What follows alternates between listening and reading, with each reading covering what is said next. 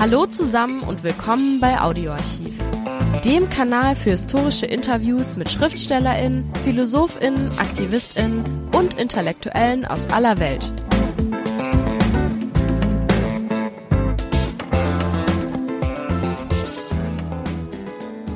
Hallo, heute möchten wir euch Sami Amin vorstellen.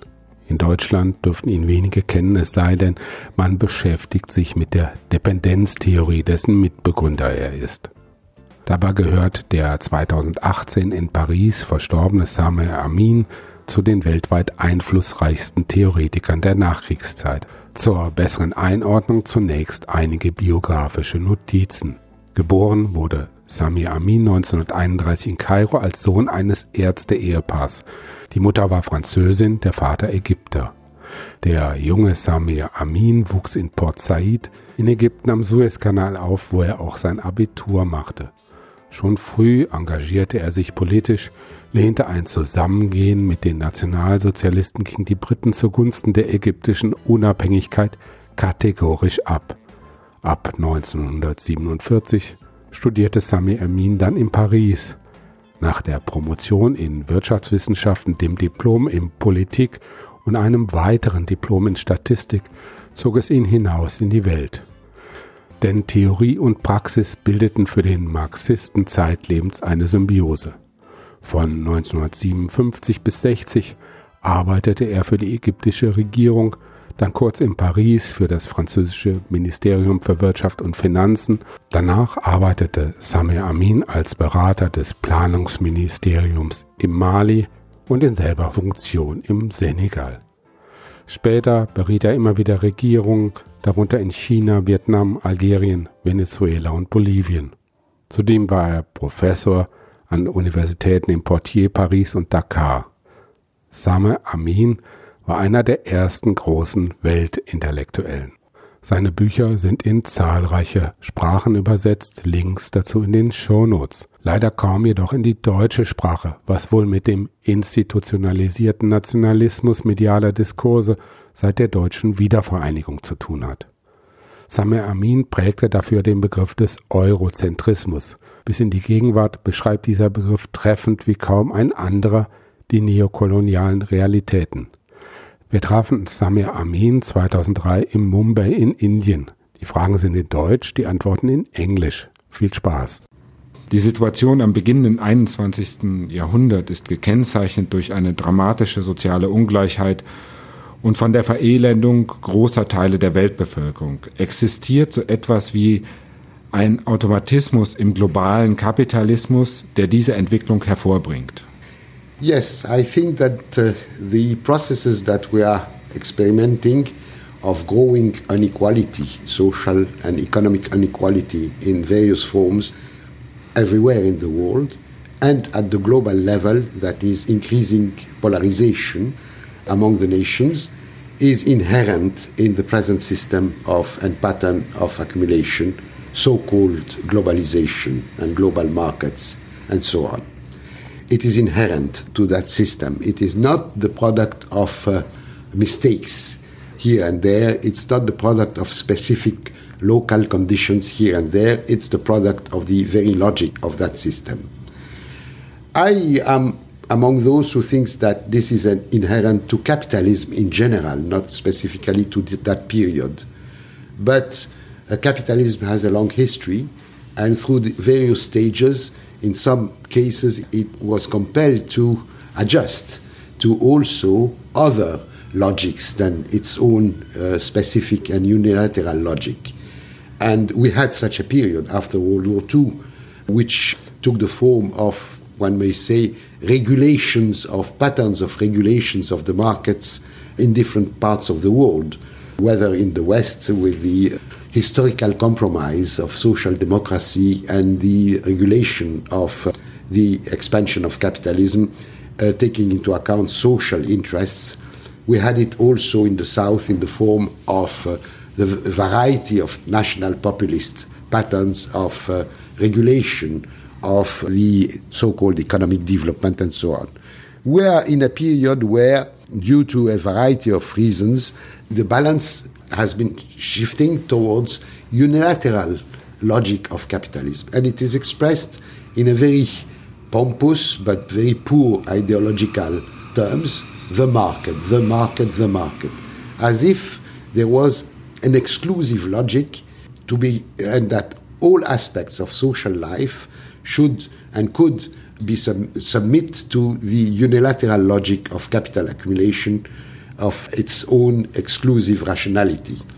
And that leads, therefore, to what we have. It leads to an increasing polarization, which is unbearable in the longer run, socially and internationally, because it is creating, de- destroying the credibility and therefore the legitimacy of the social systems and even of the political systems, and to various degrees, I would say, everywhere. Now, we could take a number of examples of that uh, logic. But let me, without going into too much detail, say the following. There is a rationality of capitalism, not only the market, which is a narrow way of looking at the system, but this rationality is purely, let's call it financial, maximization of profit, and is short run. That is maximization of the profit within a range of time which is very limited, a number of years at most. That rationality is therefore not only biased but very limited. And there are other, other dimensions of uh, rationality. And we could consider, for instance, that what is needed, I think, and what people want, finally, whether they express it clearly or not, is a social efficiency. And social efficiency is very different from private financial profitability. These are two different concepts. And the present system, by submitting or by attempting to submit all aspects of the social life to the unilateral rationality, financial rationality of capital accumulation, is bound to lead to what it is leading at. In that frame, I can take two. I can add also that this destructive dimension, because capital accumulation has always had a creative dimension, raising up the level of productivity of labor, inventing new technologies, new products, satisfying new needs, etc., but also a destructive side of it. At what cost? At what cost for human beings and for societies and for peoples? And I submit that this balance has moved towards, we have reached a point where the destructive dimension of capital accumulation far overshadows now the creative one. And I give two examples of that. One is the new agrarian question. Many people tend, especially in Europe, because this problem has been historically solved long time ago, that still half of human beings, of humankind, are people living within peasant societies. Three billion out of the a little more than 6 billion today. Now, if we accept the concept, which is the concept of WTO, but which is the concept of liberalism and of capitalism in general, that agricultural product, food production, and the land should be commodified and considered just as commodities, then for sure it is possible to have the production of these 3 billion people replaced by, say, the production of uh, 50 million and compare the figures 50 million modern farmers plus agrobusiness, etc., instead of 3 billion people. Where those 3 billion people will go?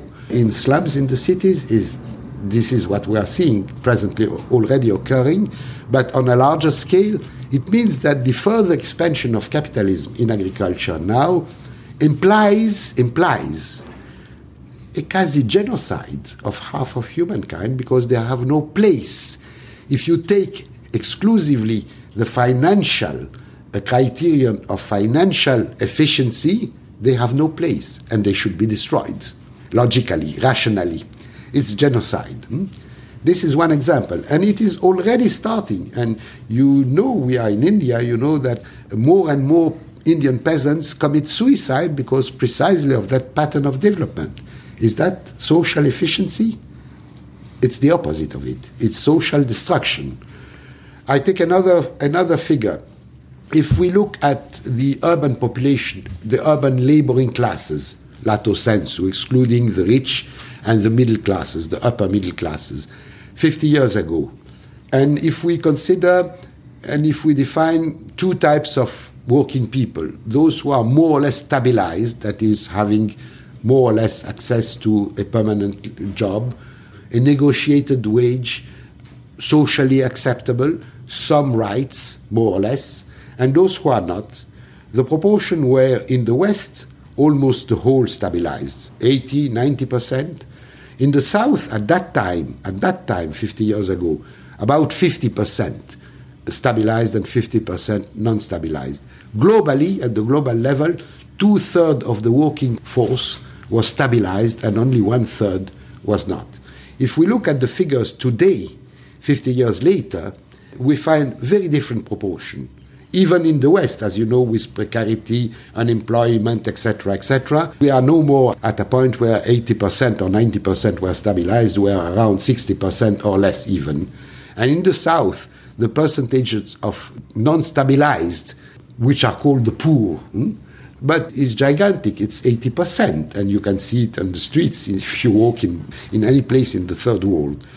And the proportion at the global level is now that less than one third is stabilized, while it was more than two thirds 50 years ago, and more than two thirds in complement, more than two thirds pauperized.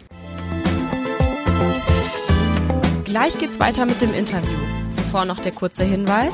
Liked uns, wenn es euch gefällt. This is pauperization on a global scale, and I would submit that if it continues, it would be, I would, I call it apartheid on a global scale, that is creating within societies and at global level two worlds parallel, one which would, to a certain extent, enjoy the benefit of further progress of uh, productivity, technology, capital accumulation, and a growing majority, a growing majority who are completely excluded. This is unbearable socially and internationally. Sie haben die kapitalistische Entwicklung des 19. Jahrhunderts verglichen mit der kapitalistischen Entwicklung am Beginn des 21. Jahrhunderts, der sogenannten Globalisierung oder der Epoche des globalen Kapitals. Was würden Sie als Unterschiede benennen und was würden Sie sagen, haben diese beiden Epochen gemeinsam? The picture today and the tendencies of the system are even worse than what Marx imagined. I think that Marx was correct in general, but was very optimistic. On the one hand, yes, and it was true more or less at his time and in Europe that while capitalist accumulation was uh, through crisis and so on, putting uh, workers on unemployment, so on, later in another phases it was reintegrating them or most of them in the new processes. And even Marx perhaps thought that this would, could expand at a global level, more or less, even through colonialism, by the expansion of capitalism. I think that the picture of what I'm calling really existing capitalism is even worse than this picture, in the sense that we have reached a point where there is very strong doubt that the further expansion of the system could, even in the centers, integrate at the same pace. We cannot project it for 2,000 years. It's meaningless. Eh? And for the human beings, it's meaningless to say, well, you are going to be killed, but your grandchildren, because thanks God you had a, child before being killed, will enjoy life. Eh? That is not acceptable. And the capacity of the system, even in the West, to integrate is far less than it was 50 years ago or 100 years ago and its capacity to exclude is much stronger and its needs to exclude, even in the countries where apparently the level of unemployment is less. When we compare the United States, for instance, with Europe, it is being said and repeated that thanks to liberalism, the rate of uh, employment is higher there. It's not higher due to liberalism. It's, it's higher due to the fact that the United States enjoy pumping the surplus of the global, of the world, to compensate its own deficiencies. But this is a bracket. Simultaneously, you have precarity, poverty in that very rich society, which is growing very, very fast. Now, but if you look at it at the global level, it is even worse. That is probably contrary to I don't think Marx himself, because Marx is a very big person and had uh, a sense of nuance and uh, including contradiction with himself uh, and, and nuance. But the, let us admit it, the common Marxist reading of Marx was quite optimistic about the expansion of capitalism in the South, in the colonies or in the peripheries, and uh, that it would also indeed destroy the, the previous systems, but also create a society in the image of the West. There is a famous sentence of Marx, which is wrong, but which is continuously repeated around 1857, I think. Marx is saying that India will someday become just as Britain, but much stronger because with a larger population. That did not happen. What happened is the opposite that is, the growing gap between the centers and the periphery. The average proportion between north and south, if we call it so, around 1900 was 1 to 20. It is now more than 1 to 60. That it has grown. It has grown in spite of, during some periods, particularly after World War II, and thanks to the rise of the national liberation movement, there was a tendency to catch up, a tendency, and that was also obvious with the Soviet system and with the really existing socialist system in different places. But we can see today that the gap is growing and is growing very, very fast. Wie würden Sie den ideologischen Kern des Neoliberalismus definieren? It's a very, very poor ideology. It's closer, I would say, to vulgar propaganda than to ideology, because I have some respect to ideology, including the bourgeois ideology. I mean, the Enlightenment, for instance, the universal values, and so on. This is a social thought which is reduced to conceiving the world, the planet, as a physical planet, and the human beings as uh, living humans on that planet as a market and nothing else. It's super simple. I would say maybe it was the continuous imagination and description of capitalism about himself, how capitalist describes himself, how he conceives himself. It is as a market, which is a very, very vulgar. In fact, capitalism is not market, it's market plus many other things, not plus democracy and so on, but plus the state, plus the nations, plus political power, plus military power, plus etc., etc. And we cannot reduce it to the market if we want to understand what is really existing capitalism. I am always speaking of really existing capitalism.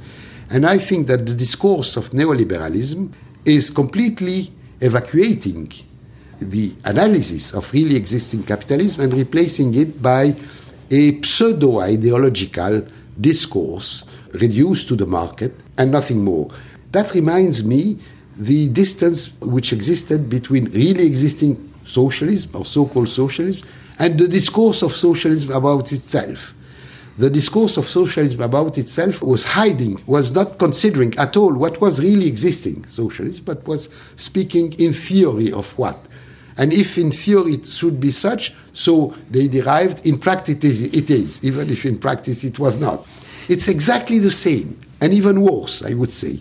The distance is even worse. The world is a market, and the exclusive question is how to have it a good market. It's a utopia in the negative sense, because I believe into creative utopia, to creative imagination but this is a utopia in the banal sense of the word that is something which cannot work, simply. At the origins, it was enlightenment, uh, the bourgeois ideology of the uh, 18th century, and uh, the political project and social and economic project which came out of it through, on the one hand, the Industrial Revolution, Britain basically, on the other hand, the political system, the French Revolution. Hmm? with a series of, as you know, everybody knows, universal values, eh? which in practice, in their understanding and more even in their practice, were biased, double standard, etc., etc., due to the fact that these values were related to really existing capitalism, to a real system, and more than that, also a global system, The system has always been global from the very start. But it was an ideology, just as we may say socialism or socialisms have also an ideology which includes Marxism, which also is a consistent vision of the present system of capitalism, vision of its alternative. That is what I'm calling ideology in the high sense of the term. If we look today at the thinking or the social thought which is dominant in the world and in the West in particular, that is neoliberal or what is called neoliberal, it's very vulgar. It's not that ideology. And it is even renouncing to the universal values. The discourse of capitalism 200 years ago, or even 100 years ago, was a discourse pretending, at least, to be universal. The present discourse is not. It's on the opposite, uh, focusing on identities, communities. It is renouncing to the universal values and attempting to replace them by a juxtaposition of local values in the name of so called cultural identities, etc., etc. And this goes on with the market. Since I'm coming from a Muslim country, I'm always saying you can have in your right hand the Quran. If in the left, on, with the, your left hand you have a bottle of Coca-Cola, it's all good for imperialism, and uh, they go side by side, and they go side by side Universalism is reduced to Coca Cola, and specificity is reduced to some specificities, but which are not fundamental in the organization of really existing system, the really existing capitalism. They go along. This is, I think, a something very dangerous, but also it's the sign, signal that the system has become obsolete and I'm saying in French, senile. It doesn't mean that it's not dangerous. It's more dangerous than ever, precisely because it is obsolete. That is, that its a progressive dimension of which Marx, which Marx considered very highly, specifically if you read the Communist Manifesto, 1848, huh? the progressive dimension of capitalism, the bracket is, is closed. And that's the very opposite of the so called end of history it's the end of that bracket in history, which uh, will be called by our future descendants, it was capitalism. Danke, dass ihr bei Audioarchiv dabei wart. Folgt uns, dann verpasst ihr keine Folge. Und vergesst nicht den Like-Button. Bis nächste Woche, euer Audioarchiv-Team.